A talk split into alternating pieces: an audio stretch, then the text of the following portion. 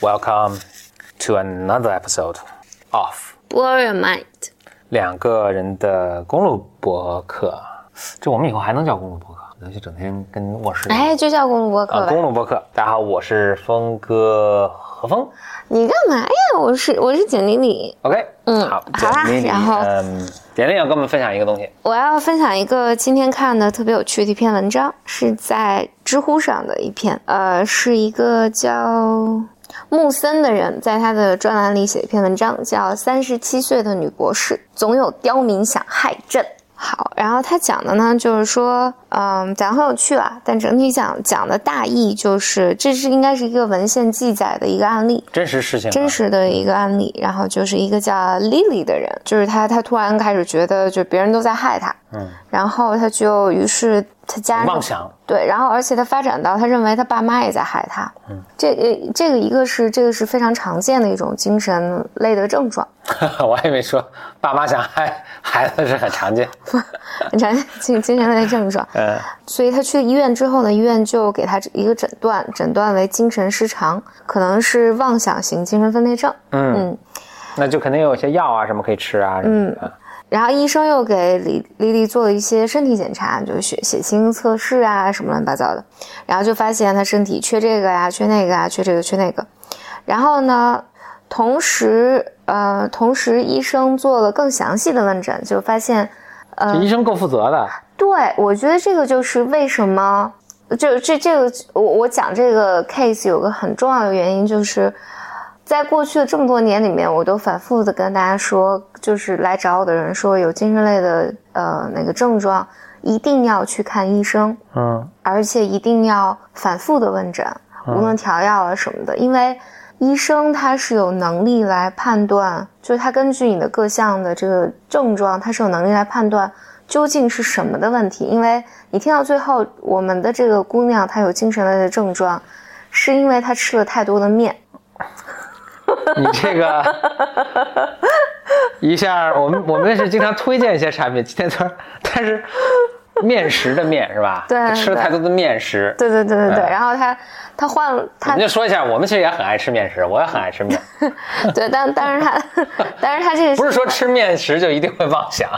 对对对是的是。是他有自己的问题啊。对对对，他他他是有一个其他的问题但总之呢，就是医生就去调查 详细好神奇呢，我昨天调查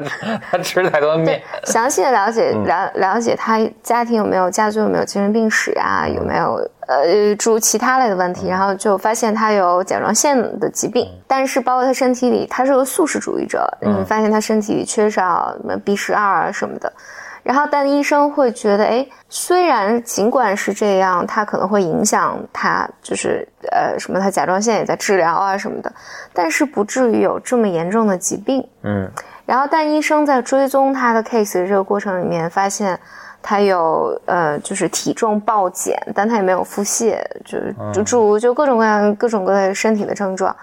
所以最终最终，大夫开始怀疑是他的，就是你就大夫发现，就包括他甲状甲状腺类的疾病也是他服了药，但是有些指标应该回来的指标并没有回来，所以医生就怀疑是他的呃就是消化的一些问题。就这中间这个过程不赘述了，嗯但是呃，最终我看一下啊，最终医生是怀疑他是就吃面太多嘛。哦，发现他是叫乳糜泻，反正就是他们是这个乳糜泻是一种由小麦、大麦和黑麦中的那个，我不知道这个字怎么念，麸字，一个麦子的麦，右边一个丈夫的夫，嗯，麸质所引发的自身的免疫免疫系免疫类的疾病。然后这个面食恰恰是造成他疾病的根源，是他反正最终发现是因为他的这个的问题，使得他无法消化，然后就最终会影响他出现精神类的症状。会这么严重？对，嗯然后但很有趣的是，在这个 case 上，医生最终的确诊，然后就告诉他这件事情。这个女性是一个博士，嗯然后但是女性，我想说他教育水平很高，但是在这个时候，他就认为，因为他他仍然处在被害妄想的一个状态里面嘛，他就认为这是医生的一个惊天大阴谋，嗯所以他拒绝服用这个东西。嗯后来，但是他的症状越来越加重，后来就是家人就把他扭去精神病精神病院住院。强制他不能再进，就是进这种面食相关的小麦大碗面食，特别爱吃面，每天 每天一大碗面，就不允许大家吃这个炸酱面啊。然后果然在就是入院的就一段时间之后，他这个症状就减轻了。嗯嗯，然后他也能够接受是这个原因。那搬到南方就全吃大 大米饭。不是中国人，然后更有趣的是，在过了几个月之后，有一次误食了，嗯，他误食了这这个嗯面食，然后他又重新的认为当时医生的诊断是对他是个他这个面面就这么有效啊，这这 吃一碗吃一碗的那个，这这跟蒙汗药差不多。病例来源是从新英格兰医学杂志上，对，在是非常著名的《New England Journal of Medicine》。对，好像是这么个东西。然后，但但我想，我就这这是很有趣的一个 case，大家感兴趣可以去知乎上看一个看一下这个文章，你能看到医生从最早他有这个症状，然后的诊断，然后去了详细的了解他的家族史，还有身体身体的疾病的史，然后他以及正在服的药、服药的追踪的情况等等等等等等，你能看到。哦，这原来不是一个精神类的疾病。嗯嗯嗯，我是消化 消化科的疾病。对，然后这个我想起来，就是呃，前几个月我跟是一个精神科医院的一个年轻的大夫在聊天，他一直说，他当时就给我讲了一个案例，就是他说他每天到他们门诊上的这些病人，很多都不是，可能不是心理问题。他给我举了一个他看的一个老太太，他说这个老太太呢，当时就是出现。反正出现一些精神类的症状，但我不太知道是什么精神类的症状。这个大夫严重的怀疑，这个这个老太太的精神类的症状是。由于他前一段时间的癌的转移而导致的，而不是精神类的问题。这还能想还还想到，就是也是去年的时候，嗯，就我家人生病，然后刚好我就在在在医院里面听我，就就反正有一个病友吧，他是做他要做一个手术，是肝移植，大夫就告诉他说，这个肝移植手术完成之后。很多人都会出现精神类的症状，嗯，就这种精神类的症状，包括好像被害啊，还有一些幻幻视什么的。我记得另外那个大夫就跟我讲，他说他们的一个梦想是希望能够精神科和内科能够联合，联合在问诊，然后这个会对他们的诊断会有极大的帮助。嗯嗯，然后我就觉得很有趣了，对于一个人来讲，就精神类的这些这些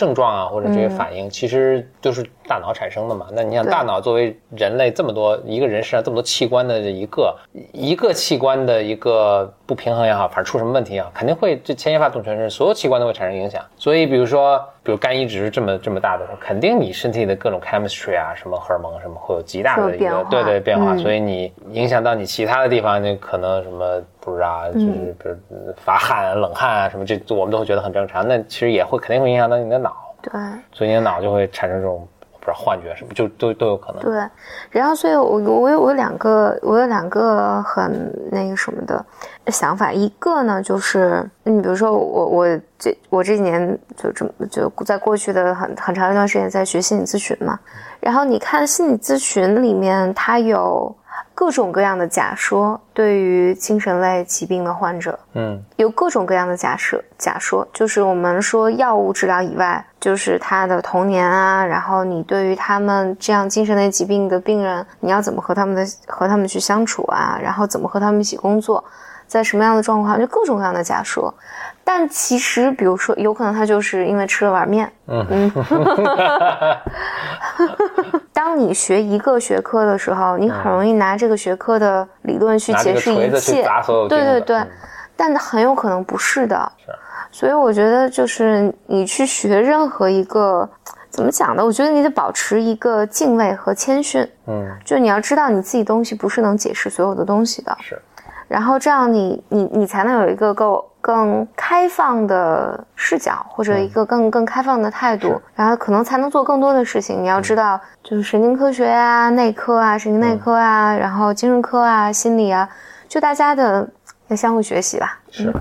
然后还有一个，我觉得很，我想想反复的在说的一件事情，就是如果遇到有精神类的症状，一定要去看医生。嗯。就尽管我觉得，嗯，你不一定那么幸运能遇到那么好的医生，或者真的会追踪你各项指标医生，但是那仍然是一个最好的机会。嗯嗯，就是以以咱们现在的这个医疗水平，这个可能每个医生可能跟你也就几分钟的时间，对，因为医生也确实没办法这么多病人，对吧？对所以也不太可能达到像刚才这位就是你说的这个案例中的这位女士这么好的一个这么完美的一个结果啊。对，但但你就要去回去找他，嗯嗯，你就要不断的回去找他。对，所以好多人就是会问说，哎，比如说来问我的会都都会说，嗯，是我家里什么人他有这个症状，不有妄妄想的症状很常见，但是我没有就你也不知道说是因为吃了碗面还是怎么样。对，这就是问题。所以我我.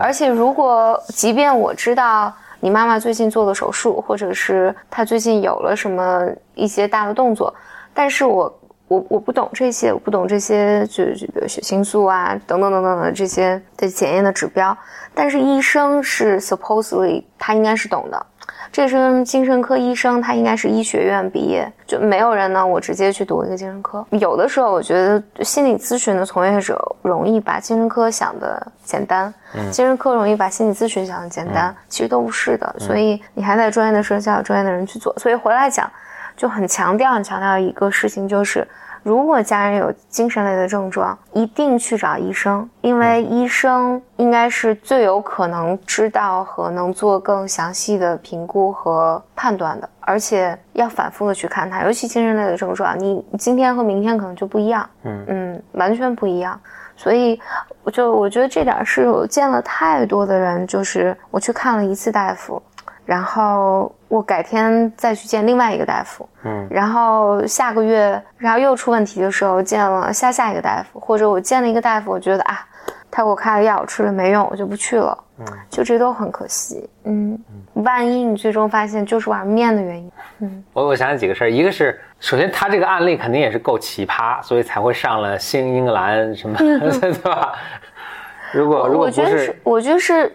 我觉得这个一定是医生做对了，一定，嗯。这些事情很有可能很多人走到医生那儿去，我觉得现在大多数人是被误诊了，就是没有没有被判断出来。嗯。就他之所以判断出来之后，他觉得哇，这个足够神奇，或者足够不容易吧，对。就说我应该去把它写成一个 paper，对。甚至还被，因为这新英格兰的这个就是这也是很严格的，啊，就是他也不是随随便便什么水 paper 都能接，他还愿意接受这个 paper，那还是说你这个是有很质量很高的啊，所以真是可能不是一般人，我觉得大多数人真是因为玩面子情况下，本来也小概率事件对吧？然后这个可能就被误诊了，所以没办法。不过你刚才说到这个，就是说一个人可能。呃，当然，你手里有一个锤子，你你手里有什么工具会影响你看世界的整个一个这个你戴你就戴了一个有色眼镜对，对啊嗯，所以你你你会你会把所有问题的理解方式都认为是我这个锤子能不能砸开的一个什么东西。嗯但你手里的锤子或者有锤子有锥子有什么改锥螺丝刀什么什么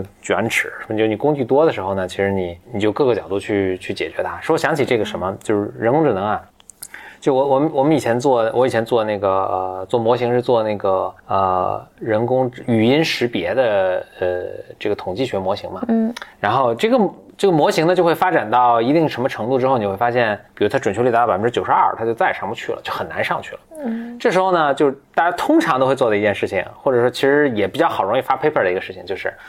因为这个这个就学术上它也有不同的流派啊，就有些人统计学，有些人用用什么这个呃语法，有些人用什么这那去呃做模型去去完成这个效果，但每个人的成功率可能都不一样，就是有可能九十二、八十五、什么七十三什么的。一个很简单的方法是把这些模型混在一起，然后加不同的权重。最后大家发现普遍的一个结果就是，你混在一起之后，以不同权重来做这个事情的时候呢，你这个总的概率会比他们任何一个单独的都高。哦，嗯，而这是一个其实比较取巧的一个一个方法，就是然后你会就把，然后他就也有人做极端了，就是把往里扔的模型越来越多，扔到十个模型，它又会高一点，但它但它最后也会平了，但是它就会能达到一个前所未有的高度，就是这样。就是我觉得这也给一个启发，就是因为有些，比如说某些人他说了一句话，这特别不适合这个模型，但你比较适合那个模型，对吧？去去解读。然后他有时候说一句话呢，反正又这个 A 模型又不行，B 模型行；有时候 B 模型不行，A 模型行。就是那你把它混在一起的时候呢，它就是 somehow 它这个概率就会高。所以给人的启发也是，就是可能都要，反正触类旁通，你不能只是认死理儿学一个东西，它每个东西都有自己的局限性，它不是所有问题都能够呃什么的。但是说回来，就是因为现在医学也是它发展的非常专，所以我可能学内科或者什么学皮肤科，它我就懂这一个，因为其他东西这个文献太多，我也来不及去阅读。嗯那就说回人工智能了。所以比如说 DeepMind，就 Google 那个人，就是包括创始那个人，他就他想说他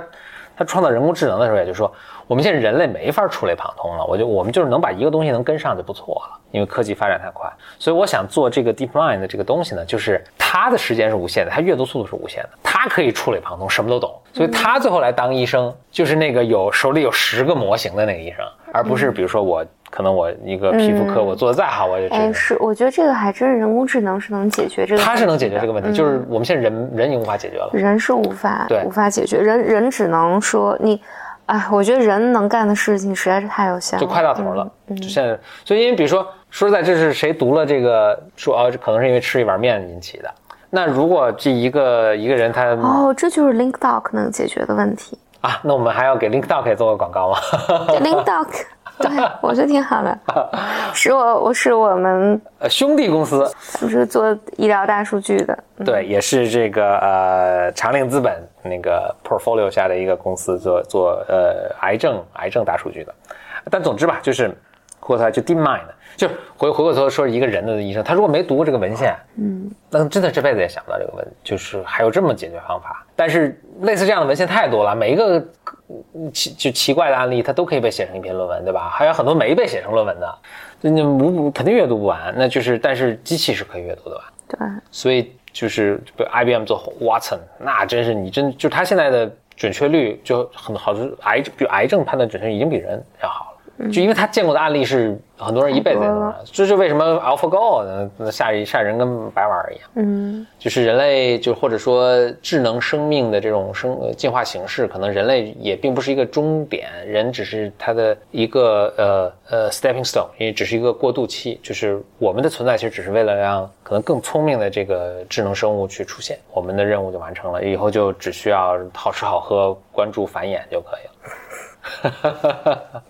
OK，那就是啊、嗯这今天简历想跟大家分享的，所以其实可能最重要的就是啊、一定要看医生，对吧？这就想说并且要反复看，对，反复看，尤其精嗯，直到精神类看好为止，嗯，精神类的症状一定要反复看，嗯。嗯，，直到我们有一天也许这个人工智能医生出现了，那我们可能就这这么说我觉得还挺期待的，因为我觉得这完全可以实现，就是我我们有生之年肯定实现。对，比如说我，比如说这个这个女性，她走走进走进这个精神科，她就说：“哎，我有这个症状。”然后那其实医生就可以就是机器，其实就快快速的来 check 她哪项指标哪项指标哪项指标，然后你在家的服药情况我可以追踪，然后你的各项指标变化追踪，然后我可能判断哦，你有百分之九十的可能是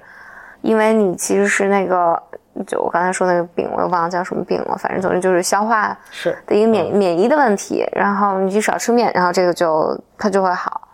然后你有百分之五十的可能是患有精神精神分裂什么，我觉得你就一项一项一项查完了，嗯，就他就一一下就给出说三个最高概率的是什么，对先查这个吧。这个就不会出现你遇到一个大夫，而这个大夫他自己从来没听说过这个，所以他无法给你这个诊断，他你你就被强制的就不停的吃精神类的药物。对嗯哎，听起来听起来我们现在还在一个很蛮荒的时代。啊，我就过，就像我们现在大家努力的活着，活再多活二十三十年，应该二十年，二十年能能能实现了，就是就好像我们看五十年前的这个医疗科技，哇，当时还是什么 lobotomy 对吧？就是那种就是切掉前额叶什么。对对对，拿一个大钉子打到脑子里，什么